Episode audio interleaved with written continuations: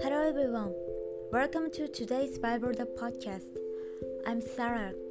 I deliver to today's Bible verse for you. Therefore, do not worry about tomorrow, for tomorrow will worry about its own things. Sufficient for the day is its own trouble. Amen. We are always worried about the future and tomorrow. However, our future is in the hands of the Lord. Let's entrust everything to Him. There is nothing you can worry about. Rather, it is all about doing what you are doing today.